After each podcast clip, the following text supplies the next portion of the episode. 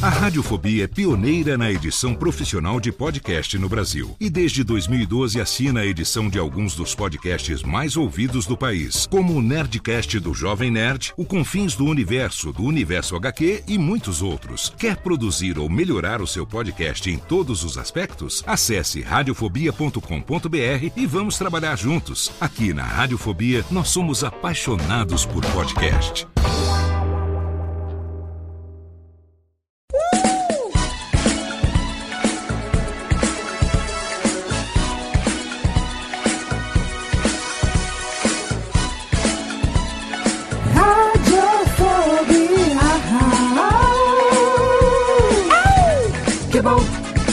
Já vai começar.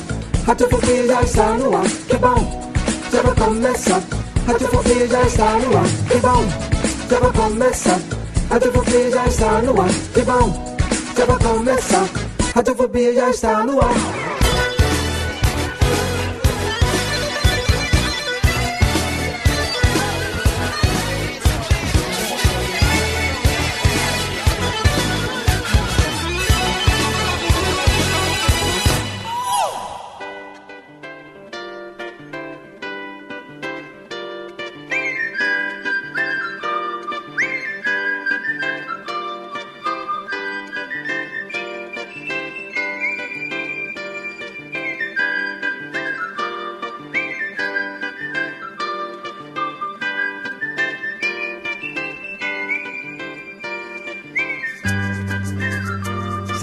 Ouvinte desocupado, você do mundo inteiro que insiste em ouvir essa bagaça podcastal há quase sete anos no ar. Eu sou Léo Lopes e é com orgulho que trago pra você mais uma edição do seu podcast maroto do seu Radiofobia. Por favor, técnica, levante Rubens e Jorge nesse momento, porque eu quero os anões batendo palminhas, exatamente.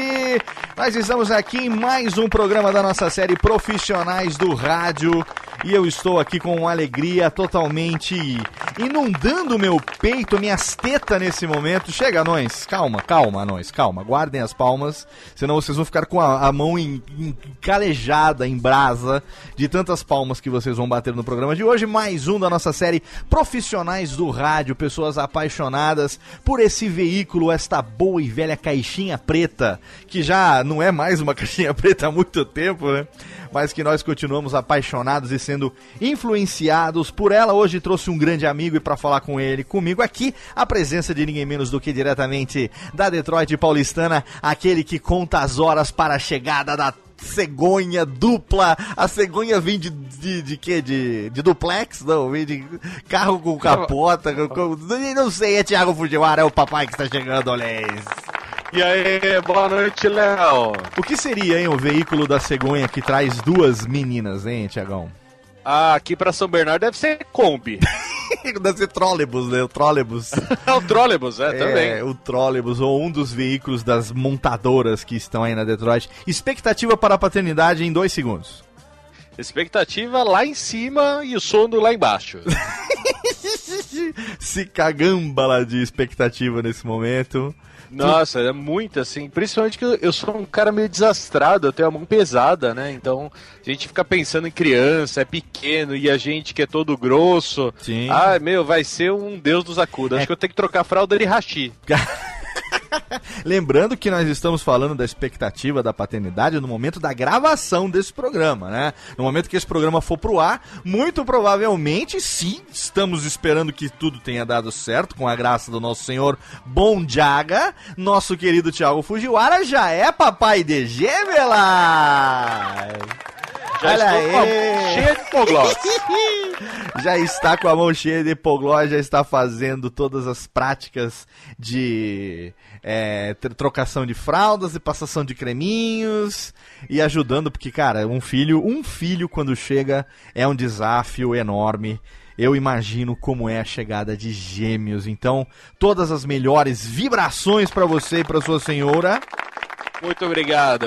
E estaremos aqui. Não se preocupe que nós vamos entender se você não puder gravar em alguns momentos, porque afinal de contas, a paternidade traz algumas renúncias, não é verdade?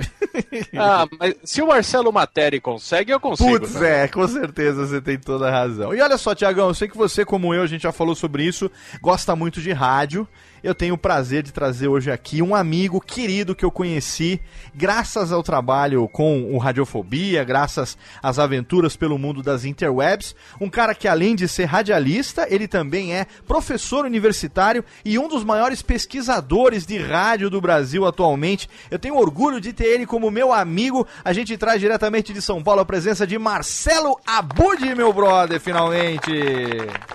Opa, Léo, Thiago, tudo bem? Boa noite. É um grande prazer, uma honra realmente. E emocionado com essa música aí do começo, viu, garoto? Porque, olha, primeiro que estamos falando aí de uma criança eterna e eu me sinto assim sempre que falo do rádio. É, nós somos influenciados pelo rádio desde que éramos pequeninas crianças em tenra idade. Compartilhamos essa história em comum, né, Abudi? Com e... certeza. Eu me lembro, pelo menos assim, de uh, oito anos de idade, é. o primeiro radinho de pilha. Mas antes disso, já no berço, minha mãe colocava o rádio, Eli Correia, Paulo Lopes. Cara, olha só, que legal. É, a gente tem...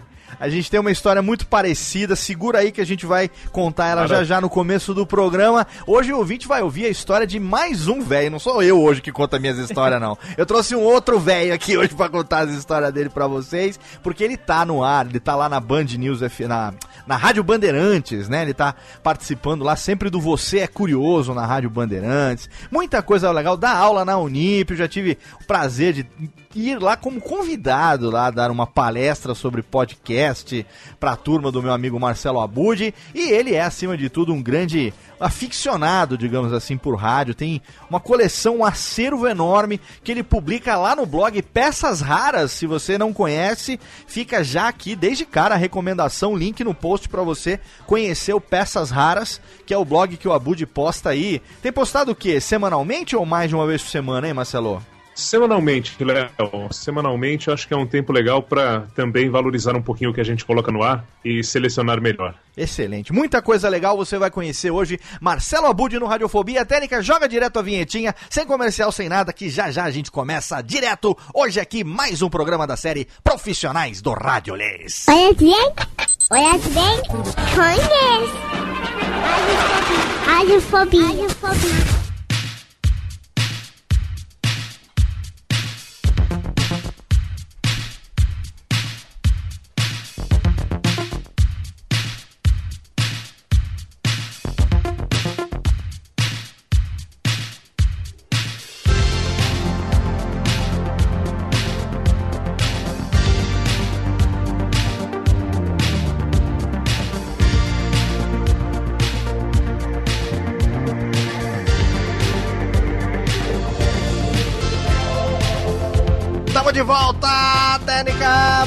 Para bater palmas porque é o som de Queen e seu Radio Gaga. Nós estamos de volta no Radiofobia hoje totalmente fenomenal com Marcelo Abud. A música de abertura do programa, a gente abriu com 14 bis, bola de meia, bola de good, que também é uma música que foi pedida pelo meu amigo Marcelo Abud, que ele já falou, né, remete à infância, né, a nossa nossa relação tenra, de tenra idade com o rádio, não é isso, Marcelo? Isso mesmo. Com o rádio, com o futebol, né? Não, não jogando, porque isso Sim. nunca foi um talento meu, mas o, o, futebol no rádio também é outra coisa e remete a, a, essa coisa pueril, essa brincadeira. Eu acho que isso que é o mais importante. E é o que a gente tá fazendo aqui, né? Exatamente. E o Radio Gaga para você, além, ó, apesar do nome, é claro, mas tem algum significado especial o Queen e o Radio Gaga na sua vida, não?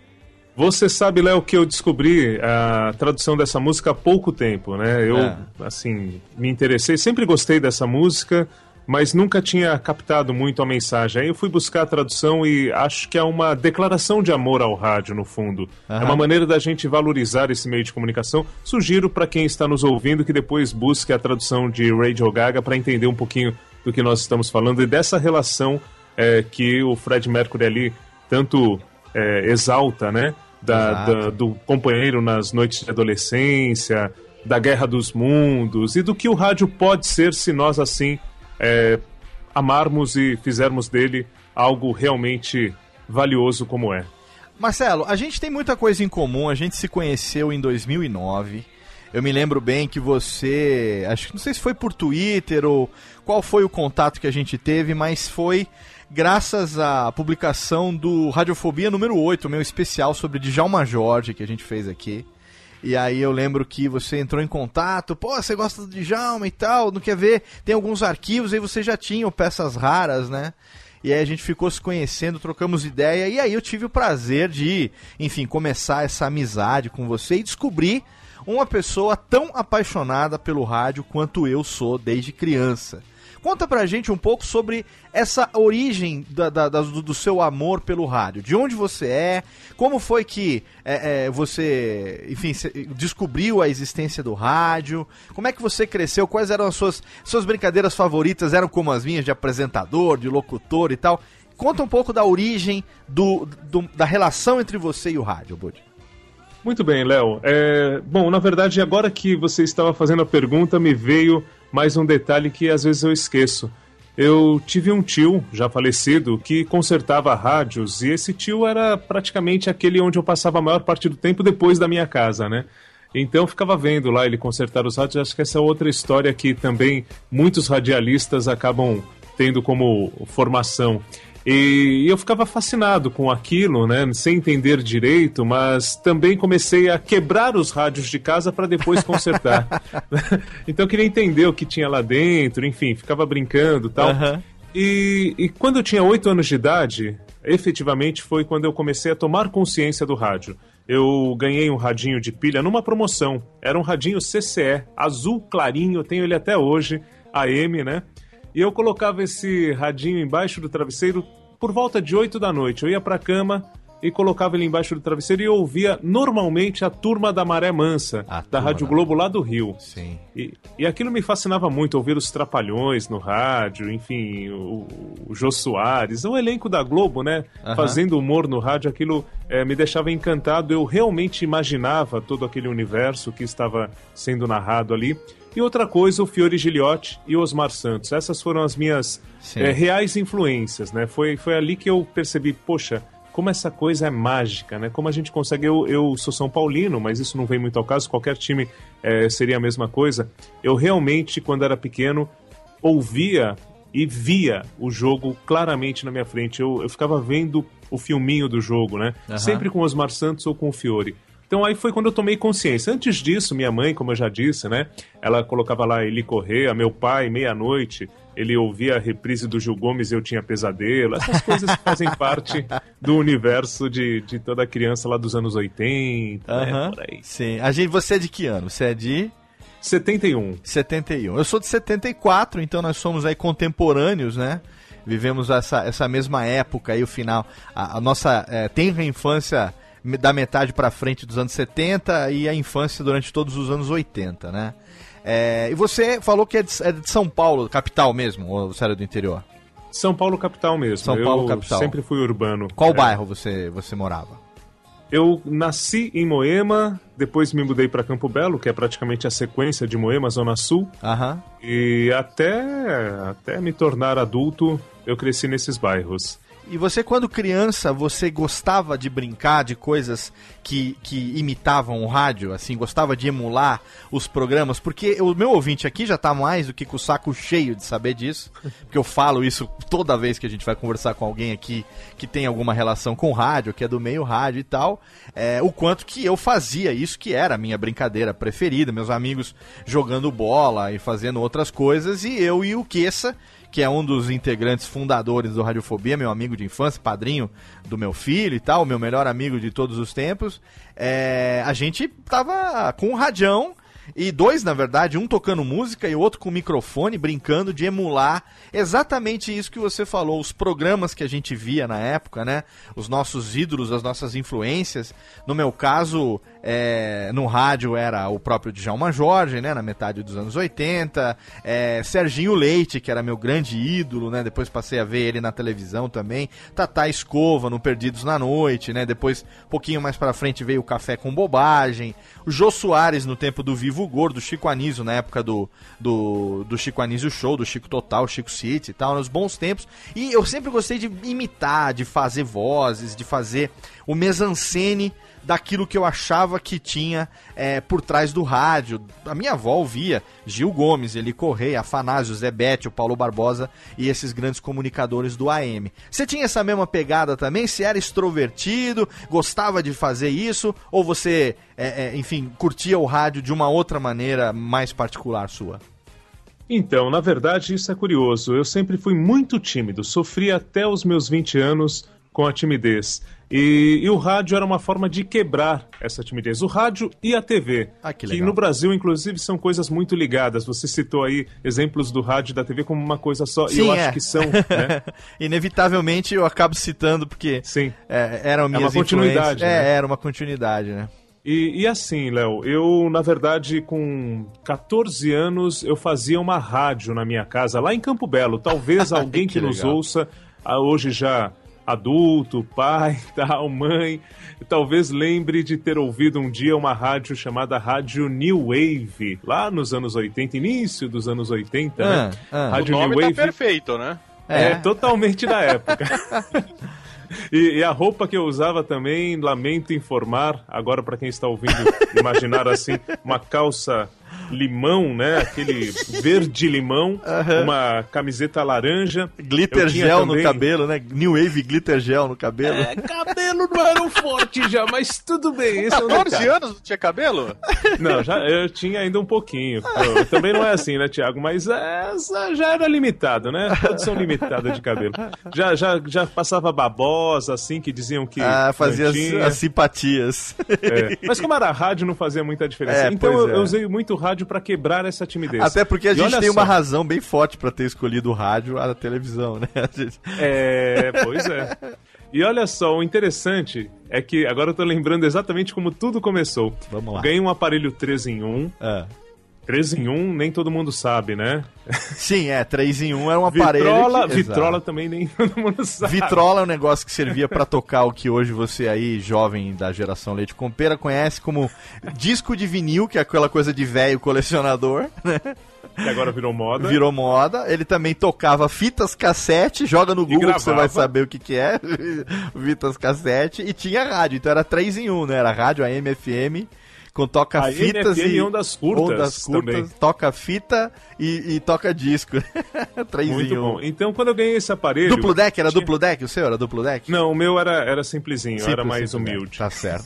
Não dava pra gravar fita de uma Eu, pra eu outra. usava, eu usava um radiogravador para colocar a trilha Olha e o, os 3 em 1 para fazer o estúdio mesmo, a mesa de som, tudo e tal. Olha aí, olha aí. Aí eu descobri que tinha entrada para microfone, mas eu achava que aquilo era só para gravar, sei lá, só para gravar, não, não saía o som na caixa, né? Sim, sim. Quando eu descobri que saía, Ah, não, que tinha aí- retorno. E tinha retorno. Aí eu coloquei a caixa acústica na janela de casa. Imagine a cena. Olha aí. Dois prédios na frente, né? E um vácuo, assim, entre eles. Aí eu comecei a cantar Lulu Santos. Ah. Nada do que foi será de novo do jeito que já foi um dia. Ah. Comecei a cantar isso e escondido, assim, eu abaixava a cabeça para não me, né, observarem pela janela e ficava cantando. E aí comecei a perceber, porque as pessoas começaram a relatar, né, que esse som ele se espalhava entre os dois prédios. Justamente por ter um vácuo entre eles, esse som se propagava. A técnica tá esperta aqui, hein? Ó. Técnica já É, olha lá. meteu no na trave. Tá na onda, tá Muito na bem. onda. Então, com 14 anos, eu comecei a fazer diariamente, junto com a minha irmã, a Rosimeire, que também era apaixonada por rádio. Nós íamos todo dia depois que saíamos da escola, a Rádio Cidade, a Jovem Pan, a Sim. Metropolitana. A gente fazia um tour pela Avenida Paulista e a Transamérica de vez em quando também. A gente fazia um tour pelas rádios, Léo. Aham. E aí a gente chegava em casa das 3 às 5, fazíamos uma programação que tinha o Music Show, que era um programa que tocava legal. a versão original, por exemplo, o Kid Abelha, Como Eu Quero, e depois tocava a versão de um show exclusivo da Rádio New Wave, porque eu ia no- nos shows, no Ah. Projeto SP, enfim e tal, eu ia com um radiogravador e ficava lá com a fita cassete gravando o show para depois exibir a versão exclusiva ali. Que excelente. E a gente depois ganhava muito prêmio em rádio também, né? E aí, quando eu ganhava, por exemplo, o LP da Xuxa, lançamento, que ainda não tinha chegado às lojas, naquela época era assim, eu fazia cópia em fita cassete e sorteava também na. New Wave. Olha, só. que legal. E no final disso tudo, começou a ter um auditório. A garotada sentava no murinho do prédio da frente. Isso é, é muito cinema paradiso, assim. Totalmente, é. totalmente. E, e, ficava esperando a programação começar. Né? E aí pedia música, participava. No final, no último dia, porque tinha um vizinho que começou a reclamar, ameaçar, não sei o que, tal, é, tal, a é. gente resolveu é, parar com, com a ah, emissora, né? Que coisa. E quando a gente parou, a gente fez uma festa de despedida. Aí é. eu tinha esse melhor amigo, que tenho até hoje, é claro, meu amigo do Prezinho, que tinha uma televisão, a TVX. É. E ele veio participar, né? On, nos deu a honra de participar, o apresentador da TVX, fazia o Chan Show, o Alexandre, que hoje é um dos diretores da Rádio Cultura, né? Nossa, Nada é à toa. Que excelente isso. Então a gente fez essa despedida com a garotada dançando, quem ainda estava melhor ganhava um pôster do, Caraca. sei lá, RPM e assim por diante. Capital foi, foi assim. Inicial. Assim. Exato, Capital Inicial, inclusive Veraneio Vascaíno Vera... era proibido era proibido. tocávamos lá. Era proibido, mas na Rádio New Wave ela tocava porque ela tocava, não tinha censura. A polícia passava, ficava olhando pra gente, ah, ah, tudo bem, vai três da tarde, não podemos proibir, deixa tocar. Muito bem. Cara, que, olha, isso, isso, é muito, muito, muito é, familiar para mim, isso tudo que você tá está descrevendo, porque é, é exatamente o tipo de coisa que eu fazia quando era moleque, sabe? E é uma coisa que, comparando com a nossa realidade de hoje, é, é totalmente impensável, né? Porque a gente vive uma época onde as coisas são muito mais fáceis, assim, acessíveis, né? A gente tem aí na internet hoje, o cara tem tudo que ele quer, enfim, você tem todos os os, as ferramentas tecnológicas a nosso favor. Quem que imaginaria hoje um cara fazendo uma parafernália dessa de juntar um toca-fita com um 3 em 1 e, e, e, tentar disso tirar um, né, um som para fazer uma transmissão ao vivo na sua, na sua rádio é, é, é, improvisada ali no prédio com caixa de som e tal. É uma coisa muito fascinante isso, sabe? É muito legal ouvir isso. Você e sua irmã é, é, falou, falou, você falou que você e sua irmã visitavam a, os estúdios das emissoras, né? Vocês faziam tour pelas rádios, né? É, isso é uma coisa que para mim era, era, era uma coisa muito distante, porque eu morava aqui no interior, e o máximo que eu tinha acesso era a rádio local. É, como é que era isso? Como é que vocês é, é, é conseguiam ser recebidos? Vocês conseguiam encontrar? Porque assim, hoje em dia eu não consigo ter muita referência, mas bom, se naquela época eu conhecesse alguns dos meus dos meus ídolos de rádio, seria uma coisa miraculosa, uma coisa incrivelmente difícil de acontecer. Eu lembro que uma vez, o máximo que eu consegui, olha só, no auge da tietagem, foi conseguir o telefone da Band e ligar para a produção do Perdidos na Noite, é, escondido do meu pai, fazer uma ligação DDD e conseguir falar com o Escova, cara. Consegui falar com o Escova, ele imitou o Maguila pra mim no telefone. Ah, você, obrigado por você gostar do meu trabalho, queria mandar um abraço, Luciano do Vale, não sei o que.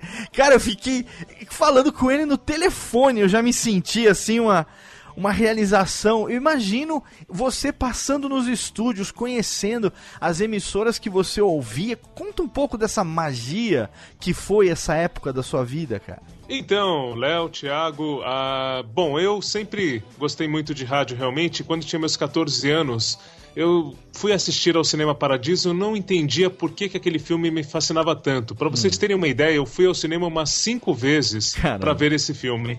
É. E com o tempo, eu entendi que aquela relação do menino com o cinema era a minha relação com o rádio. E eu ia principalmente à Rádio Cidade diariamente, de segunda a sexta, é, no horário do Tavinho e da Sandra Grotti, o Tavinho Sesc e a Sandra Grotti, uhum. o Geração Cidade. Íamos eu e minha irmã e começamos a acompanhar, né? A Rádio Cidade recebia os ouvintes, tinha uma fila enorme, a gente esperava, ficava lá uns cinco minutos, conhecia o estúdio, acompanhava um pouquinho do programa. E como eu ia frequentemente, o Tavinho Sesc um dia me colocou para dentro do estúdio e começou a explicar como é que funcionava toda aquela parafernália, né? Uhum. E foi, foi a partir desse momento que eu me encantei realmente com o rádio, comecei que a legal. visitar outras emissoras. Até os anos 90 era tudo muito mais simples. Ah, as próprias é, emissoras chamavam os ouvintes para irem ao estúdio, né? Aham. Então participei muito, conheci muito. Na Jovem Pan não era tão simples assim, mas eu ficava nos corredores ali, acabava encontrando o Beto Rivera, o Emílio Caraca. Surita e falava com eles também. Era inimaginável, né, uma coisa dessa. Eu acho que se quando eu tivesse, quando eu tinha meus, sei lá, 14, 15 anos, eu conhecesse esses caras, puta, eu ia ficar maluco, cara. E você frequentava aquilo lá, que bosta. Nossa, eu, eu me sinto um mongol, inclusive, inclusive o Djalma era o Tutinha, não era? Era, tu tinha, claro. Eu conheci o Tutinha assim, num dia que eu fui pegar ingresso pra um show do Kid Abelha, que eu ganhei na Jovem Pan e tal. Aham. Ele muito mal-humorado, Ô, fora do meu, ar. tá Não fazendo conversou o quê? muito, não. O que, que você tá fazendo aqui, meu? Vai embora, meu. Não, aqui não é lugar de ouvinte ficar enchendo o saco, meu. É, doutor mas isso- Pimpolho total, cara. Cara, Foi mas uma- que delícia isso. fase. E o quanto que isso influenciou a sua decisão profissional, Marcelo? Totalmente, né? É, na verdade, eu comecei nessa fase a tirar os textos das emissoras, é, todas as passagens. Eu tinha isso até há pouco tempo, datilografado e tal, e ficava gravando, tentando me ouvir, fazendo aquela voz um pouco mais natural. achando que tava Datilografado é né? outra coisa que a juventude não conhece. esse verbo datilografar. Datilografar, É, crianças, mas- era digitar numa máquina mecânica onde uma tinta imprimia letras em um papel, só pra você ter uma ideia. É, Ou pra esse simplificar-. Hã? Pra simplificar o quê? Ou- Pra simplificar, era um computador em que você já digitava, né, na época, que seria datilografar, e já saía a impressão na hora. Na verdade não era um computador, porque ele ele não armazenava nada, era direto do dedo pro, pra impressora, né? É isso aí. Era uma, é impre- aí. era uma impressora que não tinha um computador entre você e ela. Pois é, eu trabalhei em rádio com máquina de escrever. Olha como eu sou pré-histórico. É, cara. máquina de escrever normal, depois eu peguei a elétrica. Mas tudo, você falou né? que você tinha o quê? Você tinha o- os textos? É, eu ficava é, gravando a programação das emissoras, aí tirava o texto do comercial, tirava o texto das Ah, passagens tá, dos locutores, entendi, e ficava entendi. reproduzindo isso em casa, gravando e depois me ouvindo. Entendi. E, mas você eu sempre decidiu. tive mais. Você sempre teve mais? Pode continuar. Sempre tive mais fascínio pela locução do que pelas músicas. É, sempre me atraiu mais é, o comunicador do que a programação. É curioso isso. Mas você foi fazer o que profissionalmente? Qual foi? Porque a, a- a- na nossa época, pelo menos nós que somos né, da mesma época, é, já não tinha mais essa facilidade que tinha no passado da gente começar a trabalhar numa emissora e aprender por tempo e ganhar é, é, o registro profissional por tempo e tal. Já tinha a lei do radialista, que você, enfim, tinha que ter é, o registro em carteira para poder começar a trabalhar e tal. Você, você foi por essa, por essa linha do rádio, do aprendiz, entrando nos estúdios, conseguindo trabalhar, ou você acabou seguindo uma carreira mais voltada para jornalismo, comunicação? O que, que você foi fazer? Então, eu fiz faculdade de comunicação, fiz a Casper Libero, mas curiosamente fiz publicidade e propaganda, nem Certo. rádio e TV, nem jornalismo. Ah, entendi. E, e ali, é, no primeiro semestre da faculdade, eu acabei conseguindo um estágio na Rádio Gazeta, que era um estágio para jornalista, para rádio escuta. Imagine só. Rádio escuta é outra coisa que hoje em dia não existe mais. É, né? não, é, isso, isso é fascinante. Imagina, eu pagava a faculdade, porque o que eu ganhava era o equivalente ao valor da faculdade, né? Aham. Era isso que era o estágio lá. Aham. Pra ouvir rádio, pra ficar ouvindo Jovem Pan, pra ficar ouvindo a Bandeirantes. Explica ouvindo as nosso ouvinte, explica pro nosso ouvinte o que era o, a- o ofício de rádio escuta. É, o rádio escuta era aquele que ficava na emissora ouvindo as concorrentes para saber se alguma coisa tinha acontecido que ali onde você estava ainda é, a gente não tinha esse conhecimento, né? Aham. Então o rádio escuta tinha essa função de ficar é, não só as emissoras de rádio, mas também os telejornais, tudo. A gente ficava lá é, tirando as manchetes, né? Gravando e tirando as principais manchetes, passando isso para um editor que analisar o que, que valia a pena cobrir ou não, é, o que, que va- dava nota, o que, que mandava repórter. Enfim, era basicamente ouvir a concorrência para saber se tinha algum algum detalhe que não estava na programação ainda para a gente abordar também. E eu ficava lá ouvindo rádio e ganhando, né? Sim, sim, claro. E que legal, cara. E aí você, quer dizer, isso você estava pagando a faculdade através do ofício de você ouvir outras emissoras de rádio. Pois é, e a Gazeta era fascinante, era a época do Alberto Helena Júnior como diretor, uhum. então estavam lá pérolas assim do rádio, Moraes Sarmento, né, o, o bom e velho dava um abraço assim no, né, no ouvinte, o Moraes Sarmento, é, 1900 e Moraes Sarmento faz muito tempo. Só tocava músicas dos anos 30, 40 e 50, imagine isso. Caraca. E por outro lado tinha, por exemplo, o pessoal do Língua de Trapo, né, fazendo rádio matraca, o Laerte, o Ayrton, Laerte Sarrumor, o Ayrton é, Grande Laerte Sarrumor, um dia quero ele aqui ainda no Radiofobia. Muito, muito interessante. Então, assim, eu conheci muita gente legal, tavam, estavam começando nessa época lá na Gazeta o Mauro Betting, Ricardo Capriotti. Que legal. O Pedro Luiz, o velho Pedro Luiz, era o chefe de esportes. O Pedro Luiz lá da Copa de 58, ele mesmo. Caramba. então, foi, foi assim, um, um universo e tanto, né? Cara, é, que legal. Conhecer essas pessoas, lidar com eles. E depois eu fiz o curso de locução no Senac, quando eu terminei uhum. a faculdade, fui trabalhar em Sorocaba, na Vanguarda FM, e aí, aí o resto é história. Mas aí você ficou efetivamente no ar, lá em Sorocaba, durante quanto tempo? O que, que você, depois de formado, foi efetivamente fazer? Porque você se formou em publicidade, mas você estagiou em rádio, depois fez locução. Qual foi o caminho profissional que você escolheu? É, então, na verdade não escolhi muito, até hoje não escolhi, eu faço muita coisa ao mesmo tempo, então... Você é um multitarefa, é, da, da multitarefa. É um 3 em 1. Na época da faculdade... É, é, é seguindo a tradição do 3 em 1, né? Na época que eu, que eu me formei na faculdade, eu abri depois uma empresa de roteiros de vídeo, fiz muito roteiro para televisão, até para Cocoricó eu escrevi. Que legal. Lá na primeira fase do Cocoricó. E, e, em paralelo a isso eu trabalhava em rádio, sempre trabalhei em rádio, então fazendo locução mesmo. Depois da Vanguarda FM, eu fiquei lá alguns meses, é, fazia final de semana, fiz uh, o período de Natal e Ano Novo, fiquei assim fascinado com tudo aquilo, porque era uma rádio na época jovem, hoje é uma rádio que eu acho que toca mais música sertaneja lá em Sorocaba. E, e, e ligavam pessoas no Natal, no Ano Novo, dizendo: Olha, se não fosse você aí do outro lado, eu não sei o que eu faria hoje porque tô aqui sozinho e não sei o que e tal. Então, o, o, o, papel social que o rádio tinha, mesmo a programação não sendo de áudio ajuda, né? Como eu digo, uhum. mas, mas ajudava muito. E foi, foi essa experiência. Depois eu fiz muito rádio em shopping, sistema shopping de comunicação. Ah, Jardim tá. Sul FM, Plaza Sul, Rádio Indoor, Paulista. Rádio Indoor de shoppings, é isso? Isso, isso, certo. isso, isso. Fiquei muito tempo nessa. Foi uma experiência muito bacana.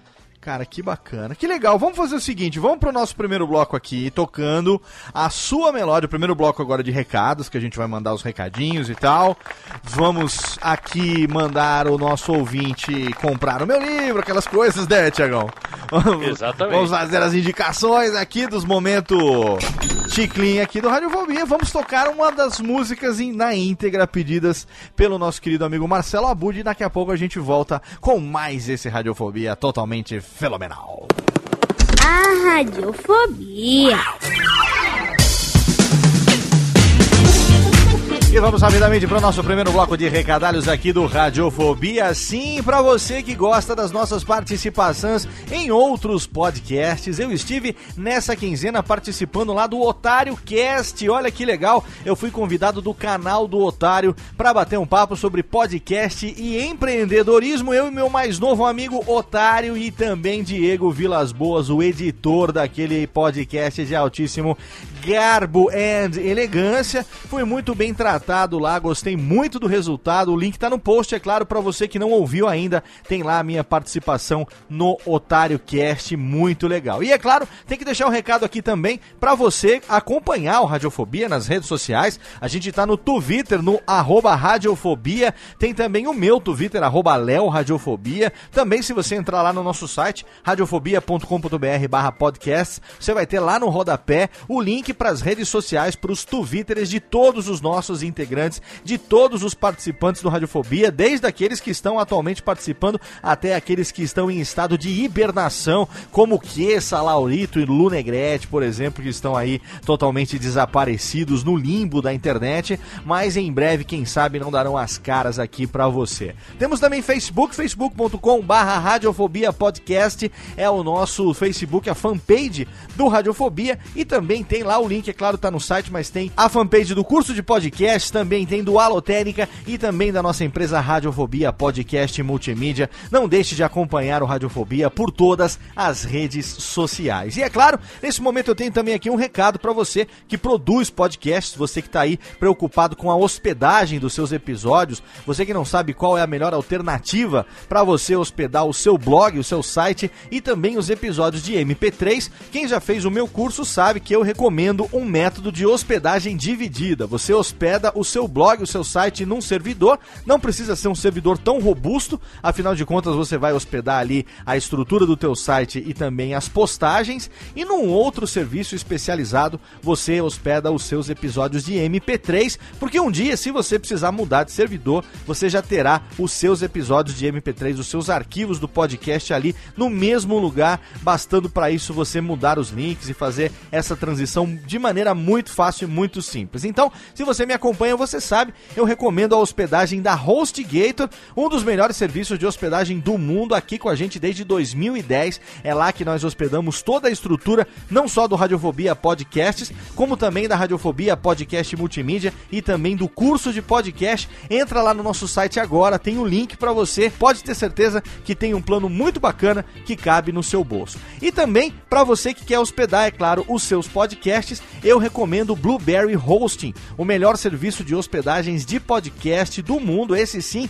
especializado em podcast. Ele foi criado pelo Todd Cochran, meu amigo lá da Raw Voice dos Estados Unidos, ele que é um dos primeiros 10 podcasters do mundo. Um dos primeiros 10 que eu digo é que ele é um dos primeiros 10 a fazerem podcast lá em 2004, nós estamos falando, desde o início dessa mídia e ele continua até hoje aí. Ele é responsável também pela Blueberry Hosting, pelo plugin do Blueberry PowerPress, que com certeza você conhece, o melhor plugin de podcasts feito para a plataforma WordPress. E é claro, eu recomendo que você utilize integrado esses dois serviços. Blueberry Hosting, que tem a hospedagem mais fenomenal do mundo, pode ter certeza que lá tem um plano bem legal que cabe no seu bolso. Tem um no fault hosting de 20%, então você pode estourar em até 20% a cota contratada todo mês que você não vai ser penalizado e todo dia primeiro de cada mês a sua cota é renovada. Você tem mais a mesma cota para poder fazer o upload dos seus episódios naquele mês. É claro que o download é ilimitado,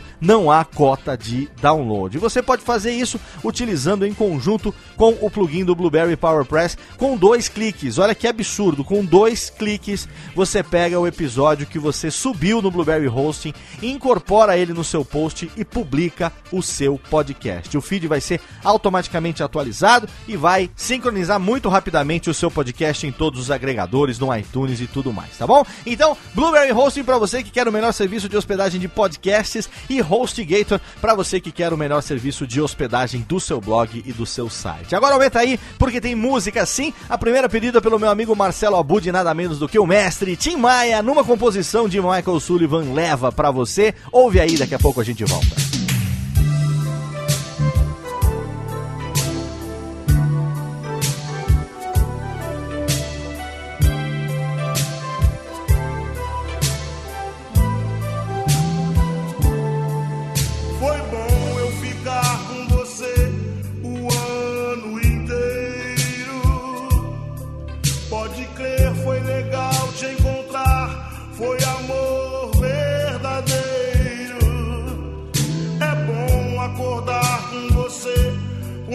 Te envolver, te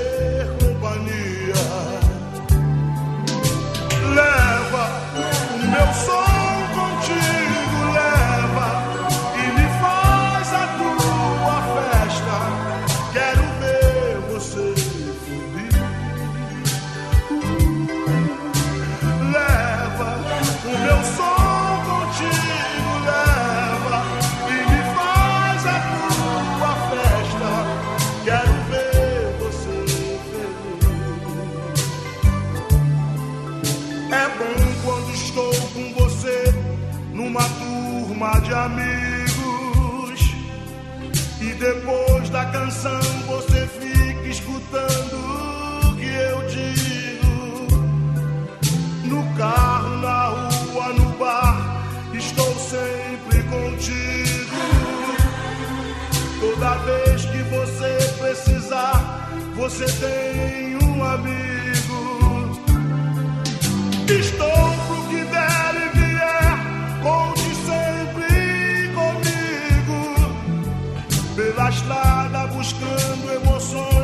despertando os sentidos.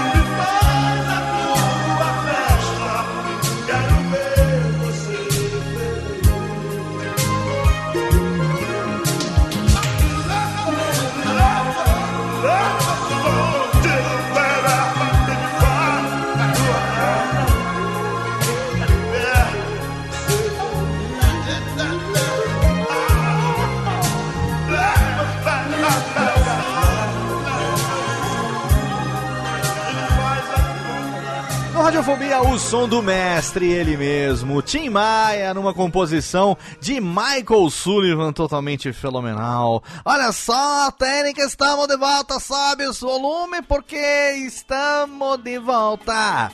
Tamo de volta no Radiofóbias. Tamo de volta com a Budi.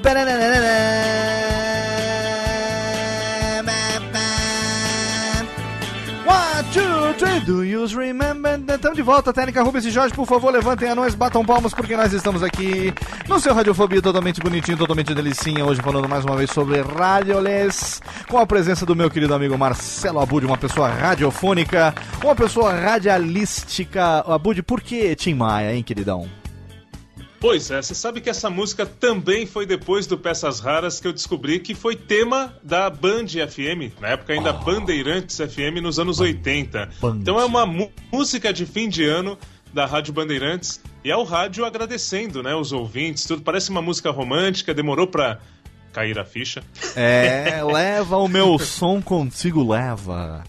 Exatamente. Muito bonito isso. Fenomenal. E a Alfa FM, a Alfa FM reaproveitou essa música há dois anos, se eu não estiver enganado, como tema de fim de ano. Olha aí. E com, com toda a moçada aí da música cantando a, a versão nova da música. Excelente, totalmente fenomenal. Marcelo, a gente foi é, ano. Deixa eu ver quando foi isso, hein? 2012, será que foi? 2012, eu não me lembro, acho que foi 2012, se eu não me engano. Foi. Eu ainda não tinha mudado aqui pro interior, então eu tava ainda na, na JBC, foi em 2012. Você me convidou para fazer uma palestra lá na Unip, né? Onde você dá lá, você dá o curso, você é docente de qual cadeira lá na Unip? Então, na Unip e na FAAP também, agora Ah. estou nas duas. Certo. É, 24 horas no ar, como tem de ser. E sempre aula de criação e produção em áudio. E na Unip também eu pego enveredo um pouco pela história da TV, um pouquinho por vídeo, mas o forte mesmo é criação e produção em áudio. Perfeito, perfeito. E aí a gente estava lá, eu tive o prazer de dar a palestra sobre podcast lá para sua turma e tudo mais. E nós passamos aí algumas horas juntos e você me levou até o Centro Cultural São Paulo, aonde é, é, existe todo um acervo de gravações antigas, né, do rádio, ainda em rolo. E aí você tem o blog Peças Raras. O link está lá no post, a gente falou sobre ele na abertura do programa. Lá você disponibiliza muita coisa de acervo, muita coisa é, é, exclusiva que você resgata, que você muitas vezes é, restaura. Queria que você contasse um pouco sobre como que surgiu esse trabalho de garimpeiro de raridades do rádio e disponibilizando isso desde 2006 no seu blog para, enfim, para o público em geral. Então, é, isso é até uma coisa curiosa, porque eu nunca pensei em fazer um acervo radiofônico, nunca fui muito organizado, mas algumas coisas aconteceram. Primeiro, aquela questão de eu gravar muitos áudios das emissoras para ficar tirando o texto. Então eu acabei tendo nas minhas fitas algumas raridades, alguns trechos, algumas passagens como os primeiros testes da Rádio Cidade aqui de São Paulo, que foram levados ao ar no especial da emissora, né? E aí eu acabei tendo isso no meu acervo. Certo.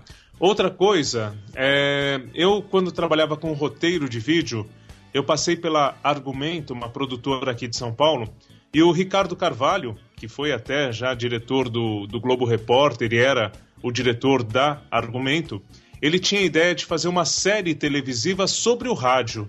Então ele tinha adquirido é, literalmente uma centena de fitas cassetes da Collectors Editora, com os programas da Rádio Nacional, da Rádio Tupi, o início da TV ali em áudio, entrevistas fascinantes, tudo tal.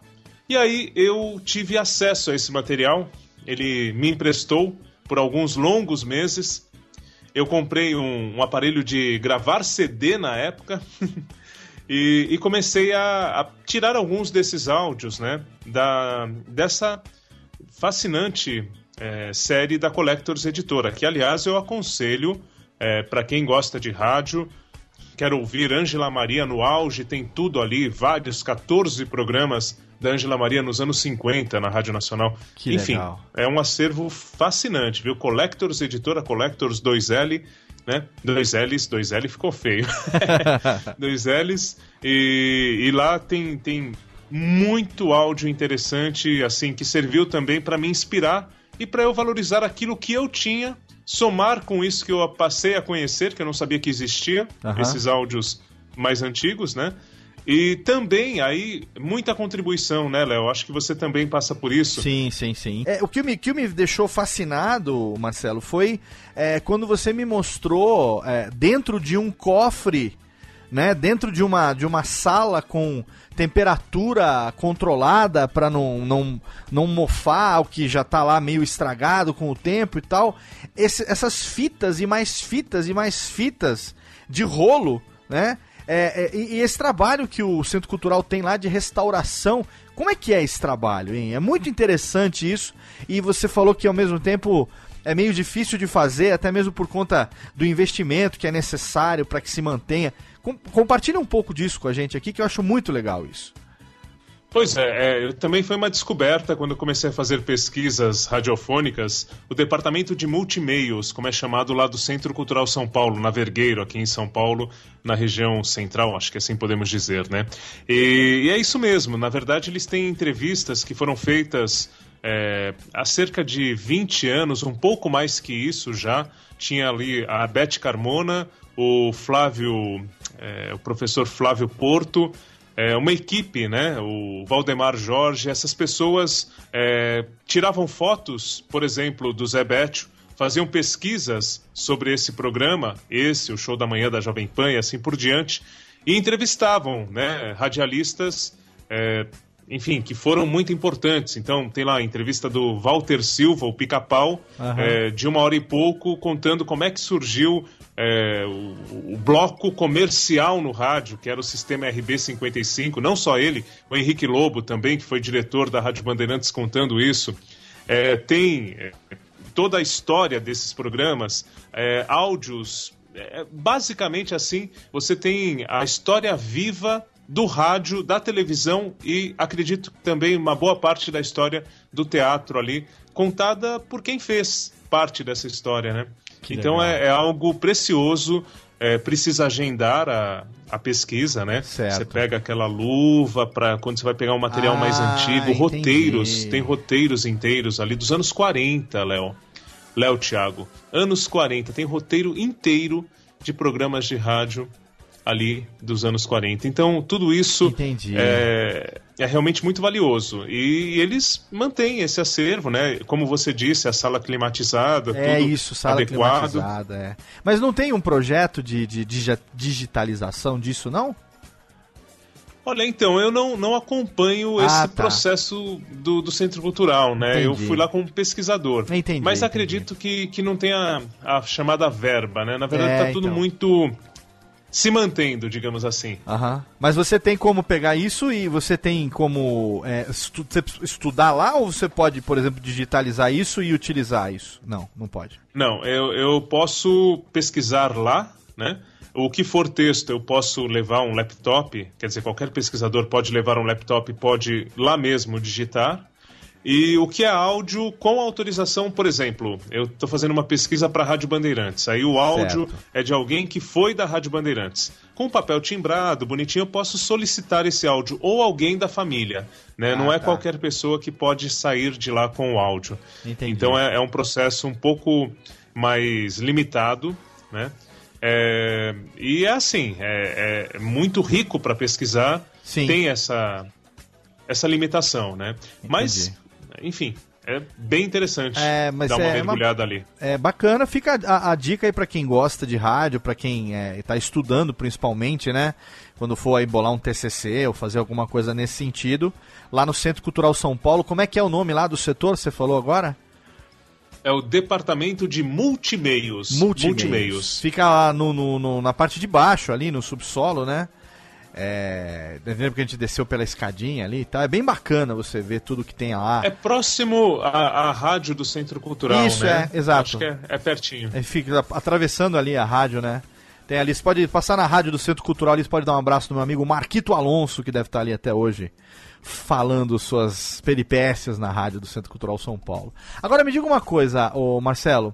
Você também, além disso tudo, é, tá no ar lá na Rádio Bandeirantes. De vez em quando eu ouço lá você, eu acompanho pela internet, pelas redes sociais lá, você, o Marcelo, o meu amigo Gilmar, meu primo, e vocês lá fazendo peripécias e tentando resgatar coisas. Eu teve até, teve até um, uma, um revival aí de um, de, um, de um teatrinho que vocês fizeram lá na Bandeirantes e tal. Conta um pouco como tem sido essa interação é, e como foi essa, essa é, entrada lá para essa equipe tão bacana lá do, do pessoal da Rádio Bandeirantes? Então, Léo e Thiago, e ouvinte do Radiofobia, é, é, assim, eu acho o Marcelo Duarte, que é o apresentador junto com a Silvânia Alves e produtor também do Você é Curioso, né, o programa do qual participo, uma das melhores mentes que nós temos na atualidade. Isso seja na literatura, né, quer dizer, é, cuidando da editora da Panda Books, com projetos bem é, originais. E no rádio, agora ele está diariamente, segunda a sábado, no ar. E, e o Marcelo Duarte, é, bom, eu já era fã, ouvia o, o, programa sábado de manhã, o Você é Curioso, e um dia saindo da Unip recebi um telefonema, sendo convidado há sete anos isso, para participar do, do programa com alguns áudios do blog, do, do Peças Raras, do podcast, do blog, enfim. E, e depois disso, no ano seguinte, é, o Marcelo Duarte me chamou de novo para outra participação, sempre nesse mês de setembro, né? Dia do rádio, radialista, primeira transmissão de rádio, então lembravam de mim.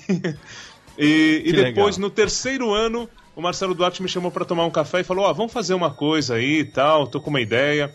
E o que eu achei interessante é que não foi só uma reprodução dos áudios que eu tinha, mas uma pesquisa realmente e com a intenção de reconstituir programas que não existiam mais. Ah. Então, desde 2011, a gente tem feito ali, é, por exemplo, o Picape do Pica-Pau, Aham. é, o, é, o, o Bandeirantes Frequência Balançada, que era o Antônio Carvalho que apresentava, é, o poder da mensagem do Hélio Ribeiro. Assim, é sempre em tom de homenagem, né? Porque nós não temos, assim, 10% do talento desses grandes nomes que o rádio já teve, até, até experiência, né? O tempo que eles estiveram ao microfone e tudo. Mas na, na intenção de homenagear Moraes Sarmento, é, a gente lembra esses programas às vezes entrevista algum familiar para dar um, um tempero, entender um pouco melhor da evolução. O próprio Odair Batista, né, que graças a Deus está aí mais do que atuante e é maravilhoso e também já participou com o Rádio Camanducaia lá. Então a gente relembra um pouquinho os programas e depois coloca principalmente o Marcelo Duarte e a Silvânia para ficarem numa saia justa e tentarem reproduzir um rádio que não existe mais, né? Aham. é, nos dias de hoje. Então é divertido, assim. A gente às vezes não dá muito certo, mas isso que é o legal também. Na brincadeira, a gente acaba vendo como era difícil fazer, por exemplo, uma radionovela tradicional lá dos anos 40 ou 50. É isso que a gente tem brincado de fazer. Tudo isso também está num site, num outro blog, que é o Interferência Rádio Bandeirantes, tudo junto, Interferência Rádio Bandeirantes blogspot.com. Lá tem todos os áudios desde a minha primeira participação na Rádio Bandeirantes. É excelente, assim, eu tenho acompanhado pelo, pelo Facebook, também pelas redes sociais, sempre que você compartilha alguma coisa, né? É, eu também acompanho lá o trabalho do Marcelo, da Silvânia, durante muito tempo. É, sou, enfim, um, um ouvinte apaixonado ainda que ainda consumo rádio dentro do, do, do possível do meu tempo livre. E eu mesmo faço essa brincadeira aqui no podcast, né? De emular o rádio é, é, através dessa mídia, que é uma mídia onde tem tanta gente jovem, né? De idade que não teve a mesma, a mesma relação de intimidade com o rádio como nós tivemos quando crianças, né? E é o que eu gostava de fazer. Então eu falei, ah, quer saber? Vou ser o dono do meu próprio canal, então eu vou fazer aquilo que, aquilo que eu quero fazer. Vou fazer ao vivo, vou tocar musiquinha, vou fazer os barulhinhos, né? Vou pegar aqui uns dois anões, vou contratar dois anões pra bater palma, né? Pra fazer em tempo real aqui. Os anões querem bater palma. Levanta anões, batam palmas agora, por favor. Os anõezinhos batem palma. Se a gente quer tomar um Vou esquinho. concorrer com a Neon FM. É, não, New Wave, New Wave. É New Wave New, FM. New Wave. A gente quiser aqui tocar um. ó, ó, uma pedrinha, pedrinha. Bota uma pedrinha aqui. O Tiaguinho que prefere uma geladinha. Exatamente. A gente serve na hora pra ele aqui também, uma geladinha. Tá vendo, ó? Brindando. Vamos fazer a brincadeira do rádio aqui, que é muito bacana. Então eu acompanho muito isso que vocês fazem lá. O Gilmar, né, meu amigo, meu querido primo Gilmar Lopes, lá do E Farsas, que tá sempre lá também, participando Muito com bom. vocês. Eu achei muito legal isso, que, que essa interação que vocês fazem, isso tudo que vocês fazem lá na Rádio Bandeirantes. E o Peças Raras é, enfim, essa maravilha de acervo que você disponibiliza. Eu descobri o Peças Raras é, antes de conhecer você, através de um áudio que você disponibilizou lá, de um show do Chico Anísio. Um áudio do Chico Anísio que. Deixa eu ver, deixa eu ver se eu me lembro aqui. É. Deixa eu ver aqui. Acho que eu tenho Era, ele aqui. era a história do humor? Eu, isso, exatamente. A história do humor, é esse mesmo. É um é um áudio. projeto que a BASF fez, né? Muito bacana, Exatamente, bacana. exatamente. Um arquivo que eu, eu fiz o download depois, eu baixei aqui na minha coleção de, de memória do rádio, né? Tenho uma pasta aqui de memória do rádio. É, e lá eu descobri, e aí eu descobri o Peças Raras, eu falei, não, pera um pouquinho. O que que, que, que, que é isso? Quem é esse cara? O que, que é esse monte de pérolas aqui que tem? É, e agora eu quero que você compartilhe um pouco com a gente como é que é manter isso aí, como é que é, é garimpar essas novidades e novidades, essas velha, velhadades, essas, essas velharias que estão aí ocultas e perdidas. É, você falou muito das contribuições, eu sei que muita gente manda, assim como mandam aqui pra gente também, mas é, é, o, o- o quanto que você tem. Porque eu acho eu acho que se eu bem conheço você, eu acho que você tem muita coisa aí guardada que você ainda não ainda não disponibilizou para nós. Eu quero saber todos os segredos do Peças Raras. Conte, Pior é que tenho, viu? Conte Pior nem eu sei o que eu tenho. Conte-me é tudo, não me esconda nada. Eu quero saber. Você tem material para o quê? Para uns 10 anos de blog, pelo menos, eu acho. Olha, eu tenho muita fita cassete, viu, Léo? Muita fita cassete que eu ainda não. Eu nem, nem sei direito o que tem lá dentro, porque era uma época que eu saía gravando meio a esmo. Então tem, tem um pouquinho de cada programação, tem vinhetas antigas, tem um pouco de tudo ali. E eu ainda realmente não, não fui a fundo nesse acervo. Falta um pouco de tempo, né? Um dia, quem sabe, eu me dedique ainda mais a isso. Mas o que eu acho mais interessante realmente é que com o tempo eu fui entrevistando algumas pessoas, né? A viúva do Walter Silva, a viúva do San Girardi, e essas pessoas eu percebi que elas tinham muitas fitas de rolo que deveriam ter ficado na, nas emissoras, mas não ficavam, ficavam com eles. Talvez porque a emissora fosse apagar aquilo, eles sabiam disso, né, para gravar outros programas tal. E, e aí eles mantinham isso em suas casas. E com o tempo eu fui também ganhando essas fitas, né? Olha aí, olha das aí. próprias viúvas tal. Então, é, aí com a ajuda dos profissionais técnicos, uhum. a gente vai resgatando algumas coisas. Então tem, tem muita coisa do show de rádio, tem muita coisa da do Walter Silva, que inclusive eu estou agora fazendo mestrado em cima da, da, da importância do Walter Silva é, para quem não sabe, né, o Walter Silva é, tinha um programa chamado Picape do Pica-Pau.